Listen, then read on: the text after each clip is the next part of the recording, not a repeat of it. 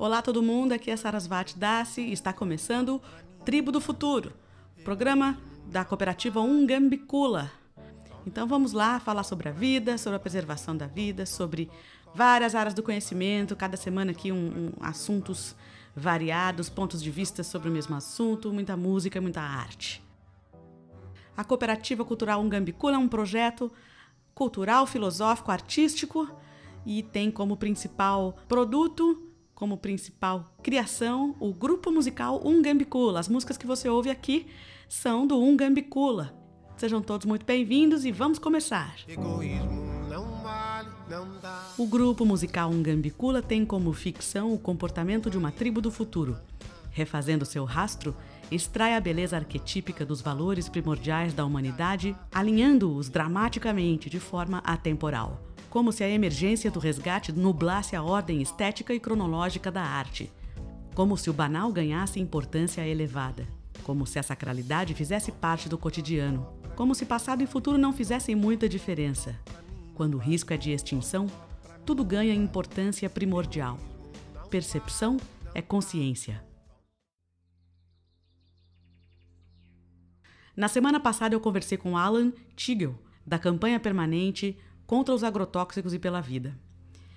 Eu fiquei bastante impressionada, bastante feliz em saber, através das informações e dos dados que ele trouxe, que tem muita gente séria, muitas associações e instituições organizadas, muito trabalho científico e muita dedicação aqui no Brasil no que diz respeito à alimentação saudável, à produção de orgânicos e etc.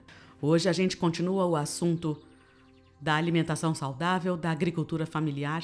A gente vai aprofundar em dois uh, assuntos: a agroecologia, cujo conceito eu não tinha conhecimento tão preciso como quanto essa convidada vai trazer hoje, e a produção, o cultivo dos produtos orgânicos, a definição do que é orgânico e, enfim, informações essenciais para você que está insatisfeito com a sua alimentação e quem sabe se inspirar para ir mudando sua alimentação, porque olha, a gente precisa prestar atenção no que a gente ingere, principalmente aqui no Brasil. Precisamos ficar muito atentos.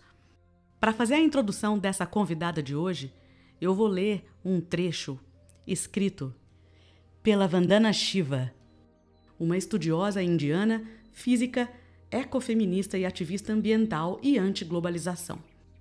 A Vandana Shiva, ela diz o seguinte: Nas últimas décadas tivemos essa espécie de ilusão de que os químicos e as corporações são os que alimentam o mundo, mas o que realmente alimenta o mundo é a terra, o sol, a água, a fotossíntese, os insetos que polinizam os cultivos, os micro-organismos que produzem nutrientes, e 70% da comida procede dos pequenos agricultores.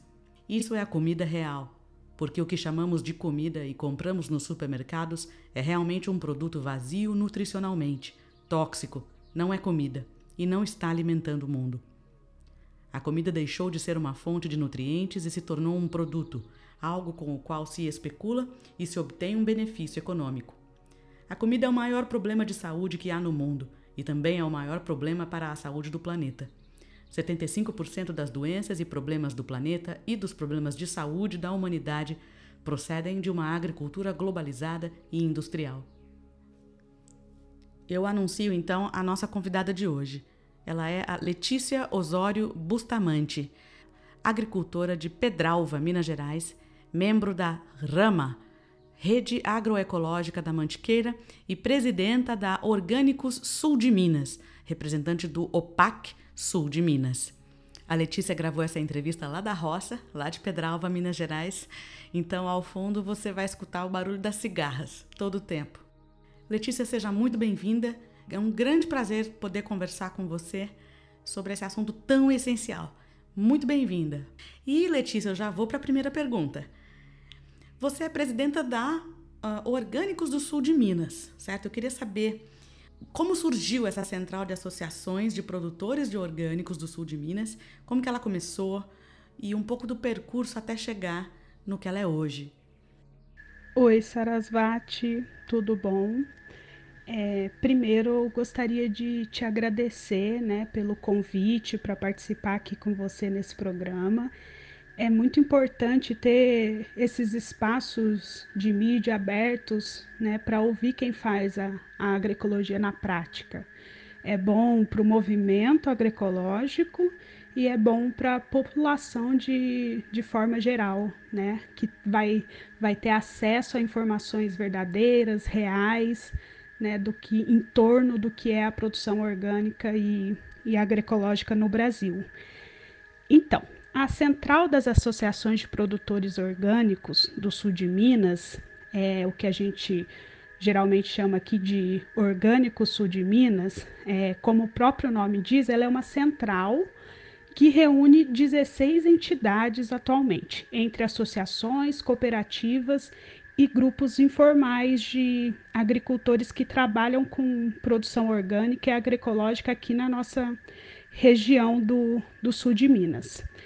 A gente iniciou nossa articulação em 2012, né, em torno da possibilidade de construir o nosso sistema participativo de garantia, o que a gente chama de SPG. A gente juntou diversas entidades que já existiam aqui na região e fomos construindo nossos processos de, de controle social e participação para a formalização do nosso SPG. Então, o objetivo central da nossa Constituição era forma, né, construir, formar um, um SPG. Aí em 2013 a gente foi credenciado pelo MAPA, né, que é o Ministério da Agricultura, Pecuária e Abastecimento, e aí a gente teve as primeiras 22 agricultoras e agricultores com a garantia de vender os seus alimentos produzidos com selo de, de orgânico. Então, com o passar dos anos, a gente foi envolvendo mais entidades, né? A gente começou lá com uma entidade em 2013 certificada, agora a gente já tem 16 né, entidades parte da Orgânico Sul de Minas e hoje temos mais de 200 famílias certificadas pelo SPG e realizamos diversas outras atividades né, além do SPG como produção e melhoramento participativo de sementes. Temos a nossa Casa de Sementes Mãe Terra, que fica lá no Instituto Federal em Confidentes. A gente faz o Circuito Sul Mineiro de Agroecologia, com oficinas de práticas agroecológicas de agricultor para agricultor. A gente também realiza a nossa Festa das Sementes Orgânicas e Biodinâmicas todo ano. Temos a construção, estamos em processo de construção de circuitos de comercialização e compras coleti coletivas e valorização das mulheres e jovens rurais, né, no meio rural. Então, desde 2012, a Orgânico do Sul de Minas está aí atuando. Ela é uma grande fornecedora do estado de São Paulo, dentre outros estados. E por que o sul de Minas, Letícia? Por que o sul de Minas, né? É, Minas Gerais é, ela é, é um estado muito grande. Então, e cada parte do estado ela tem características muito particulares de cultura, ambiente, clima, né, de formação do território e, e da sua organização coletiva. E aqui na nossa região, né, o que a gente chama de sul de Minas, a gente, além de ter bastante entidades voltadas já para a produção orgânica, né, porque a gente está numa região montanhosa que é de um clima muito propício para para cultivo de, de produção orgânica, é, além de uma região montanhosa, é uma região que ainda né, a gente encontra uma mata preservada, água, né? Muita água. A gente está na região da Mantiqueira, a, a serra que chora, né? A Mantiquir significa a serra que chora. Então a gente se entende como território do sul de Minas, né? Que foi construído respeitando essa diversidade no cultivo de alimentos, diversidade de pessoas e diversidade de cultura a qualidade do, do alimento ela está totalmente ligada à qualidade de cultivo dele. Então, um alimento que é cultivado em um solo que é equilibrado, que tem qualidade, ele com certeza ele vai ser um alimento mais saudável, né? E a gente A gente depende demais do solo, a gente é feito do que, do que tem no solo. Essa relação ela é muito benéfica. A Ana Maria Primavera, a nossa deusa da, da agroecologia, né, que infelizmente já, já nos deixou, Ana Maria Primavera diz que o solo é um organismo vivo. Então, precisamos cuidar do solo como, como uma vida, né? Solo sadio, planta sadia, corpo sadio. Eu não sabia que Serra da Mantiqueira significava a serra que chora. Achei lindo. Falando especificamente de orgânico, quais as vantagens do produto orgânico? O que, que define um produto orgânico, um cultivo orgânico? E essa dúvida que sempre fica: é, por que, que os orgânicos são mais caros? Muitas vezes muito mais caros. E eu percebo que hoje a gente consegue encontrar orgânicos mais em conta. Na verdade, é, eu percebo isso mudando. Há, há seis anos atrás era muito mais caro, muito mais inacessível. E eu percebo isso mudando. Mas da onde vem essa diferença de preço ainda, né? Existe uma grande camada da população do Brasil que não consegue comprar orgânico, né? O que, que é, né? O que, que é um produto orgânico? Né? Como você perguntou, assim, a gente é, a gente tem uma legislação de produção orgânica. Para você produzir de forma orgânica e para poder vender de forma orgânica, né? Quando a gente fala o selo de orgânico, ele, o selo ele é para uma comercialização, né? Para você dar uma garantia para um consumidor que não vai vai pegar ele da sua mão diretamente, ele vai pegar ou no supermercado, ou numa loja, numa quitanda. Então ele vai acompanhado, o produto orgânico vai acompanhado de um selo. E aí como que a gente consegue esse selo? A gente tem uma legislação no Brasil, né? A legislação 10.831, que define como é feita uma produção orgânica. Que, que a gente pode, é, de que forma a gente pode manejar o solo, o que, que a gente pode usar no solo. É uma, é uma lei ampla. Então, quando, quando você, né, a gente vê, ah, esse alimento é orgânico, para ele ser chamado de orgânico, ele precisa passar por uma certificação, que a gente chama também. E aí, hoje no, no Brasil, a gente tem duas formas de, de certificação, que é a certificação por auditoria, que controla a produção em campo do, do agricultor e aí dá o certificado para ele, dá o selo, ele pode vender aqueles produtos que ele cultiva ao longo do ano como orgânico. E aí a gente tem também o sistema participativo de garantia, que ele é feito com agricultores organizados em associações, cooperativas, né? Então ele não é uma certificação individual, ele é um sistema participativo, então a gente tem que participar de algumas atividades. E aí nesse sistema participativo a gente estipula, né, define os nossos mecanismos de controle.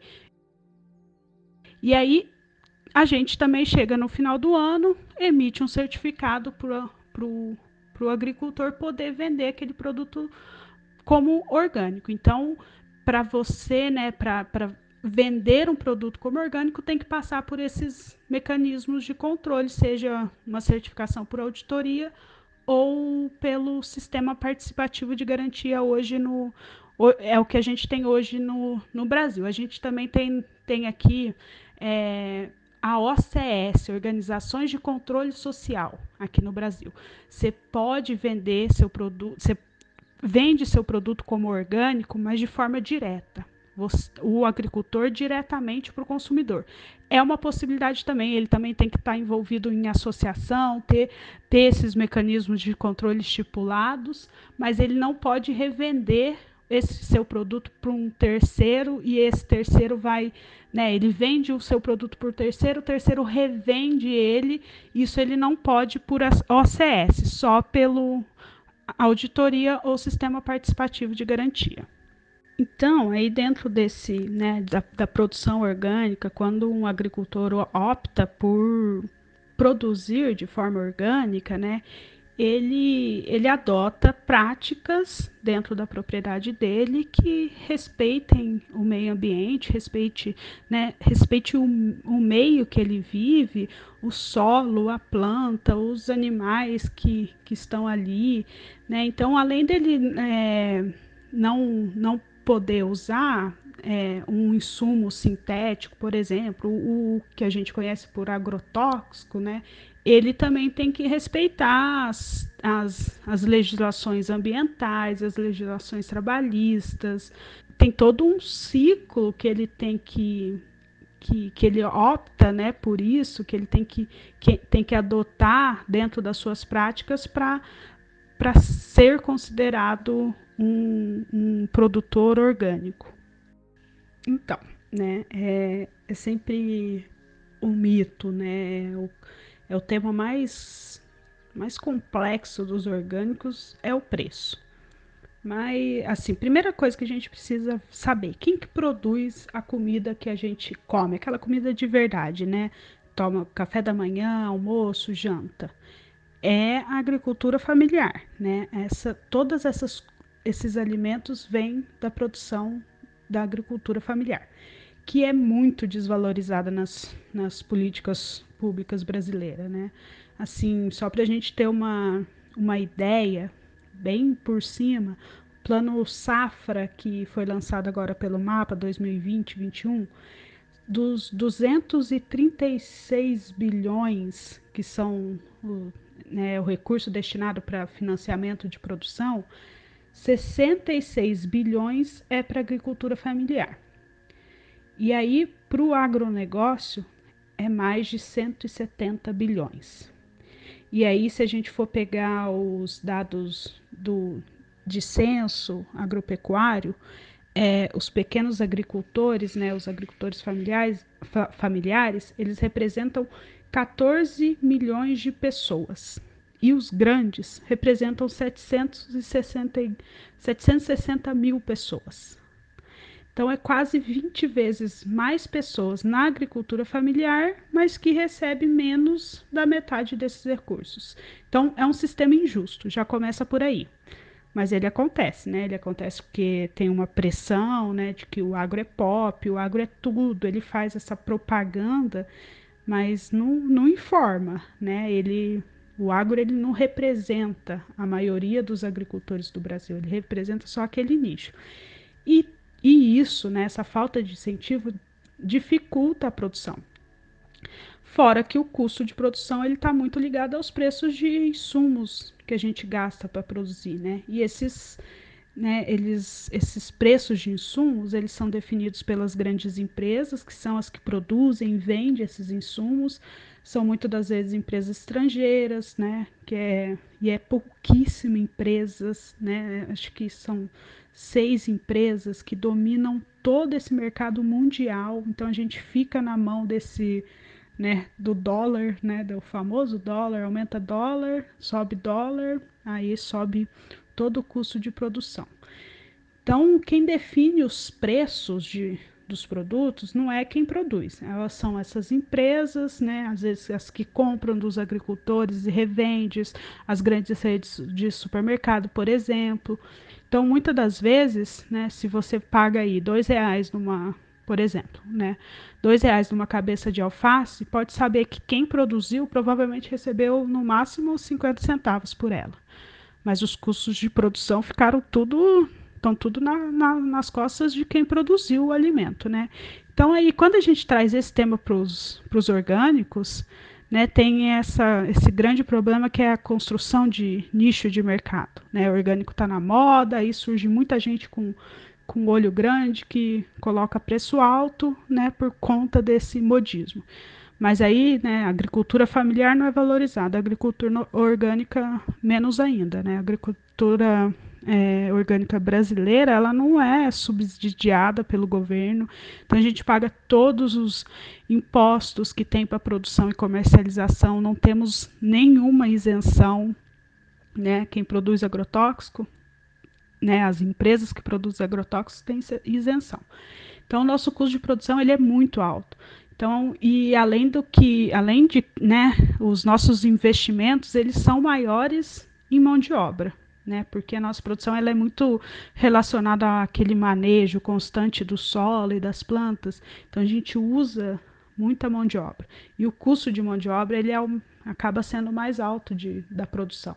Mas é, não, não é ruim investir em mão de obra, né? É, é importante, porque além da gente produzir alimento saudável, a gente gera emprego e renda para muitas outras famílias, né, que estão envolvidas aí na, na produção. E aí, mais cus, custos altos e sem incentivo governamental, aí os alimentos acabam chegando mais caro né, para o consumidor. Mas a gente vê que as coisas estão mudando, né? A gente, é possível hoje a gente encontrar alimentos orgânicos, agroecológicos a um, a um preço acessível. As feiras são, são grandes espaços de, de comercialização a preço justo. Então, você deixa o seu dinheiro na mão daquele agricultor que vai retornar aquele investimento para a produção. E aí a gente tem um exemplo do, do MST, que é um exemplo muito, muito importante, o Movimento dos Trabalhadores Sem Terras eles têm como política o acesso a alimentos saudáveis para toda a população. Então, principalmente a população de baixa renda. Então, nas lojas do MST, tem bastante lojas aí na, nas capitais, é possível encontrar alimento do Brasil inteiro, né, cultivado em áreas de reforma agrária, com preço justo para todo mundo. O arroz do né, o Rio Grande do Sul, o MST, ele é o maior produtor de de arroz agroecológicos da América Latina. E ele é um grande exemplo. A gente teve aí, né, tem essa alta do arroz, todo esse falatório em cima do, do preço do arroz nos supermercados, mas o arroz lá do, do MST, ele se manteve o mesmo preço. Ele não, o MST não seguiu essa linha mercadológica, né, que é atrelada ao, ao dólar. Então, isso, isso é uma, um exemplo de uma política muito clara, muito efetiva de valorização da produção ecológica. E, e aí a gente precisa, né, os consumidores precisam criar uma consciência, uma consciência enquanto sociedade, né, de, de exigir a valorização por parte de, do governo, de governantes, né, principalmente essa, exigir essa valorização para os agricultores orgânicos, né? Exigir o fim da isenção dos, dos agrotóxicos, né? Que eles paguem impostos para, já que eles querem envenenar, então vão pagar imposto para a gente usar na, na saúde, né? Gastar na saúde. Né? A gente não pode mais financiar a morte, a gente precisa financiar a vida. E aí também uma consciência, né, para compreender que quando você adquire, você compra lá um alimento orgânico, você não está comprando só, né, não está pagando só por aquele alimento, está pagando pela preservação do solo, preservação dos animais, das plantas, né, da vida das pessoas que trabalham, tanto de quem trabalha na terra quanto a sua própria vida, né, de quem está se alimentando daquele, daquele produto orgânico. Então, né, cuidar disso tudo, né, a gente não cuida só daquele alimento, a gente cuida de todo o ambiente, ele custa caro. A gente está tá vendo aí, a gente está pagando caro por não ter cuidado. É um trabalho caro cuidar da vida. E é um trabalho difícil, ele precisa ser valorizado pelas pessoas que acreditam na, numa construção né, de uma sociedade mais justa, mais equilibrada e que prioriza a vida e não a morte. A gente vai fazer uma pausa. Já já a gente volta para a segunda parte da entrevista com Letícia Osório Bustamante, presidenta da Orgânicos do Sul de Minas. Antes de dar continuidade à entrevista com a Letícia Osório Bustamante, nós vamos ouvir uma canção do Ungambicula chamada Guardiões. Ela está no CD Chão Nosso, composição arranjos de Pavitra Shankar, voz Sarasvati Dasi, eu mesma. Então, com vocês, Guardiões.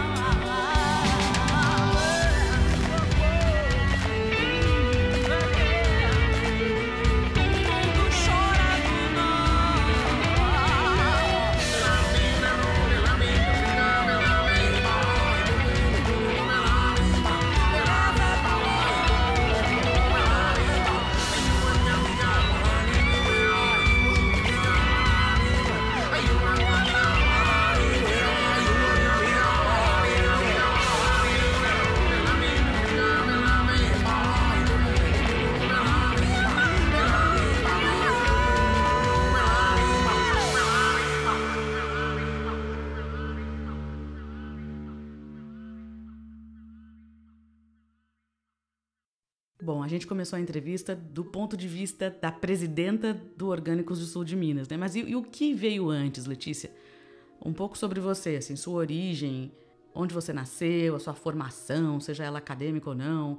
Em que momento que você percebeu que você queria estar envolvida com a agricultura, com a agroecologia, né? Quando que isso, quando que isso tomou sua vida?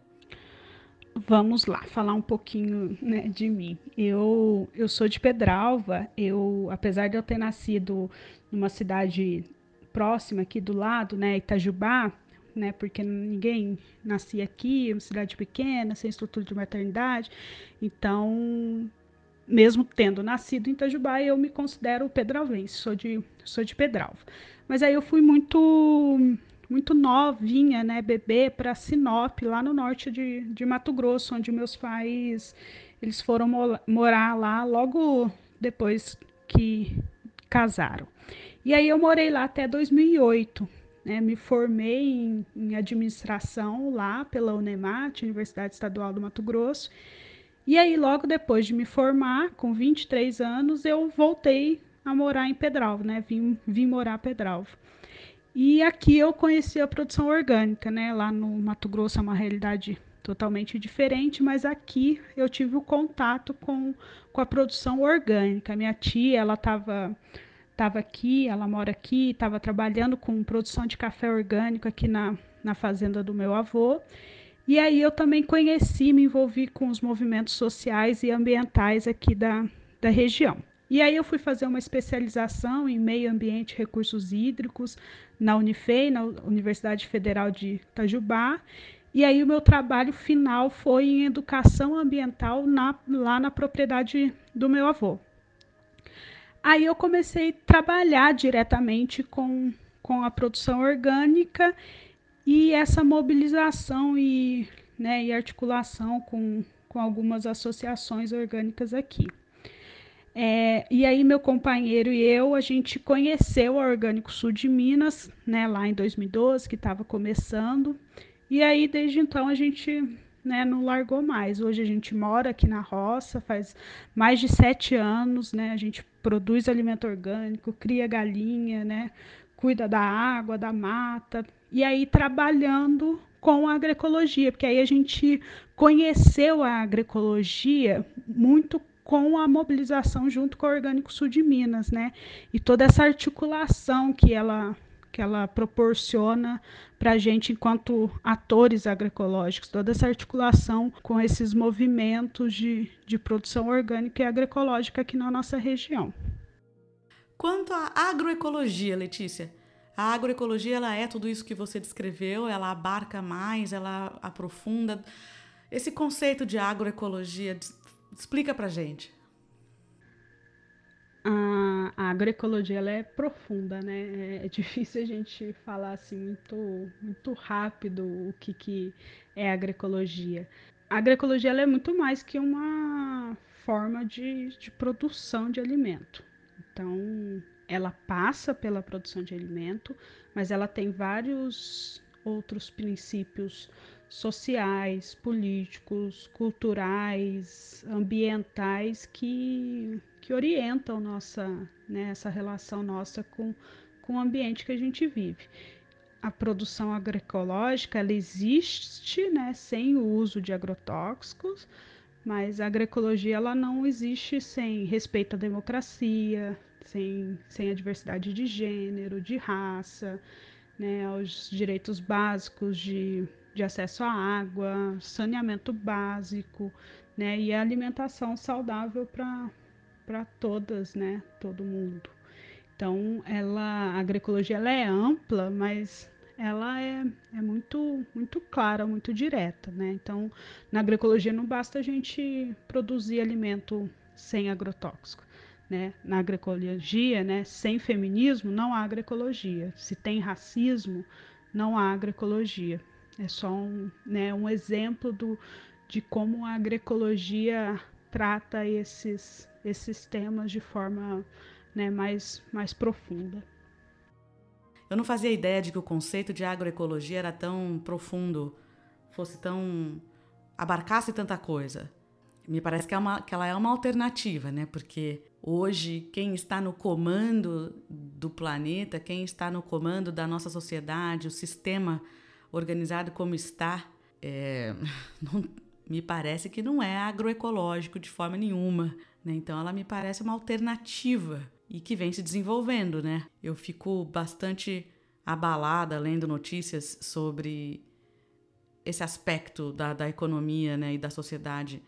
Por exemplo, eu fico sabendo que na Índia tem uma onda imensa de suicídios dos agricultores indianos por conta deles irem perdendo o seu poder, perdendo sua renda diante das grandes corporações aglutinando tudo, né, as Monsantos e etc da vida, aglutinando tudo e tomando o controle da economia e, e, tirando da mão das pessoas, né? Isso não tem nada de agroecológico. Saraswati, é, de forma alguma, né? Essas pessoas que estão aí comandando esse esse mundo que a gente vive, elas não são agroecológicas mesmo. É, e nem a gente é agroecológico, né? Porque a agroecologia ela não, não é o fim, né? A gente não não segue a agroecologia com o objetivo é, de, de ter um, um fim ali, ah, eu me tornei agroecológica. Não, a agroecologia ele é um ciclo né, que ele está sempre em transformação, porque o, o mundo está em transformação, né? A gente está sempre em, a gente não se torna agroecológico e, e finaliza, cruza os braços, fala, tô bem, tô tranquilo o, o ciclo ele é constante, ele tudo é vivo. A gente tem um, o mundo está vivo, as pessoas estão vivas, a gente tem seres no solo que estão vivos. Então tudo isso está é, tá em movimento. Então, né, o movimento agroecológico ele não para, a agroecologia não para e infelizmente né, o mundo ainda não, não se abriu para isso, né? Não, as pessoas não enxergaram que a gente vive num, num planeta que, que tem, tem vida. E se ela tem vida, ela pode morrer. E a gente tá morrendo, né? A, né, a, a gente mata quem, quem, quem produz alimento pra gente, né? A gente tem trabalhador morrendo pelo uso de agrotóxicos, a gente mata árvore, a gente mata água, a gente né, seca os rios e né, mata peixe, mata o, o, o bicho que está aqui no solo, que está fazendo um trabalho super importante. Então, a gente, a agroecologia é vida, né? A gente não, a gente busca sempre é, conservar a vida. E a Vandana Shiva traz esse, né, esse alerta para gente é, eu tive o prazer de ver uma, uma palestra dela lá na Índia, quando eu fui representando a nossa associação na, num congresso orgânico mundial que teve lá na Índia. Assisti uma palestra dela, tirei foto com ela e ela, ela é essa militante né, para mostrar como essas empresas, poucas empresas, dominam o mercado, né? dominam esse mercado de, de produção de alimentos.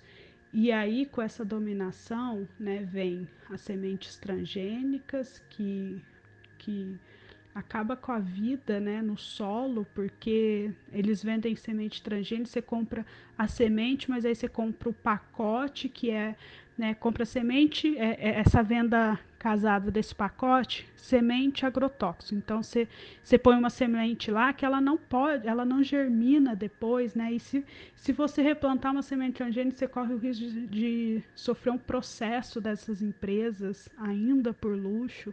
Então é uma, uma, uma semente que tem uma, uma vida muito curta ali, só daquele ciclo, e aí você vai lá, usa o agrotóxico que vai matar todos os outros seres em volta daquela planta para só sobrar ela, que né, ela é transgênica, ela é resistente ao uso daquele agrotóxico.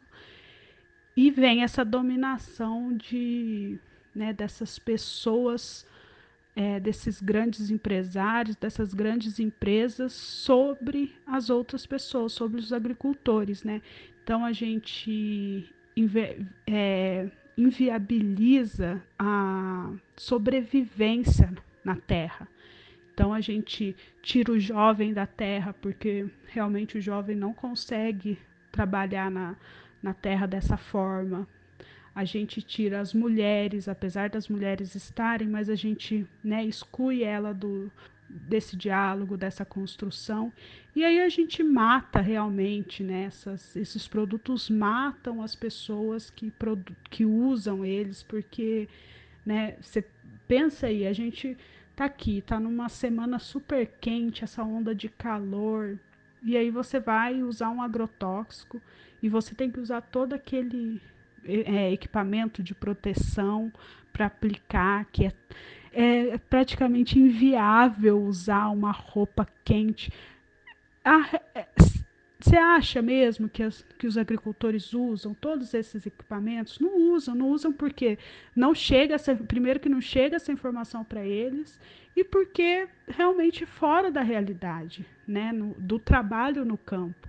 Então é melhor não usar. Mas ele chega na, na loja, o vendedor automaticamente já, olha, você vai comprar essa semente, já leva esse agrotóxico aqui, você vai, você vai ter uma ótima produção. E é a gente, né, que sobrevive disso, poxa, fala, nossa, eu vou ter uma alta produção, eu vou aumentar minha renda, então eu vou usar. Então, essas empresas estão matando realmente as pessoas, né, com, intoxicadas, e aí a, a Vandana Shiva traz essa, essa discussão para a questão dos suicídios dos, dos trabalhadores, né? Porque alguns agrotóxicos atingem os sistemas né, neurais, nervoso da pessoa e, e, isso acaba provocando né, o suicídio. Aqui na, na, na nossa região, aqui em Pedralva, é, a secretária de saúde, a secretaria de saúde, começou a fazer um levantamento, porque a gente tem aqui um índice muito alto de suicídio. E aí ela começou a fazer um levantamento dessa relação né, do suicídio com o uso de agrotóxico. Ainda está tá em andamento esse, esse levantamento, esse estudo, mas a gente já consegue perceber uma relação muito forte, infelizmente, desses casos de suicídio com o uso de agrotóxico. Aqui a gente está numa região cafeeira, a gente tem vários agrotóxicos para produção de café, então as pessoas, né, muitos agricultores usam realmente muito agrotóxico. Então, infelizmente, é uma realidade lá na Índia, mas é uma realidade também muito próxima da gente. Letícia, eu, eu finalizo essa entrevista pedindo para você deixar uma mensagem para o mundo. Nossa, que difícil passar uma mensagem para o mundo. Mas vamos lá eu acho que a gente precisa realmente fazer escolhas individuais e escolhas coletivas. E fazer essas escolhas passa por conhecer a nossa realidade, né? Conhecer o outro, conhecer o próximo, né? Quem está aqui do nosso lado, conhecer o ambiente que a gente vive e aí diante, né? Se abrindo para conhecer tudo isso, reconhecer todo esse ambiente que a gente vive, a gente se abre para fazer boas escolhas na vida. O, os caminhos estão aí, né? Estão se abrindo. É, a gente tem visto muita coisa boa sendo feita também, apesar de tudo. Então a gente precisa se abrir para enxergar esses caminhos e, e fazer uma boa escolha na vida. Muito obrigada, Letícia Osório foi muito bom conversar com você, muito gratificante. Agradecemos a sua presença e para quem está ouvindo, gente, vai conhecer Orgânicos do Sul de Minas. Tá nas redes sociais, tem, tem o site. O site é muito explicativo, fala sobre todas essas definições que ela deu aqui, tá tudo lá. E depois vai estar no podcast também, Tribo do Futuro, no Spotify. Ok? Letícia, obrigada mais uma vez. Este é o programa Tribo do Futuro e agora a gente vai com o nosso momento terapêutico. Daimon.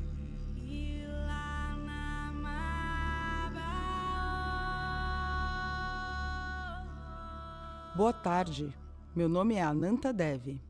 E eu sou Gopi Dev. Estamos aqui com vocês em mais um Daimon, todo sábado trazendo textos, informações e reflexões.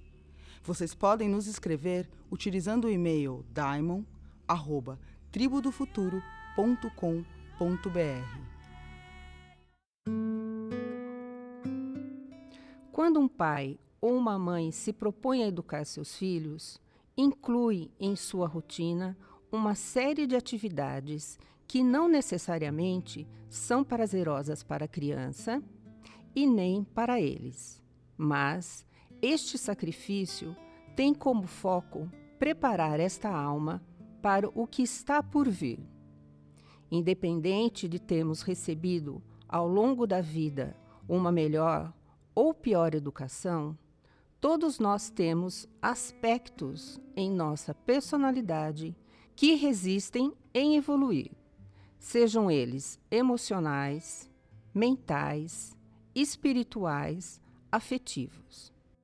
Nos encontramos muitas vezes aprisionados por comportamentos singulados, difíceis de serem transformados e, ao aprofundar, localizamos uma criança interna perdida, despreparada, orgulhosa ou até mesmo birrenta, presa a uma crença. Como adultos, Cabe a nós amadurecer, dar continuidade a esta educação, pegar pela mão a criança interna e pacientemente ensiná-la a fazer o certo, o honesto, fazer de verdade. Este esforço está intrinsecamente ligado ao nosso exercício evolutivo e um tanto de estresse faz parte do processo. Temos preguiça de alinhar o conceito Existem coisas prazerosas que nos fazem bem.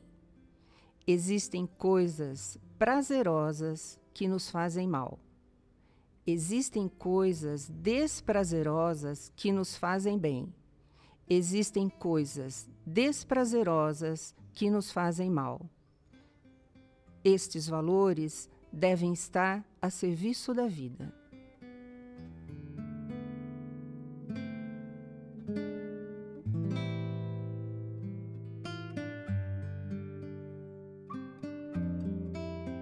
Esse foi o Tribo do Futuro. A gente se vê no próximo sábado. Tenham todos uma ótima semana.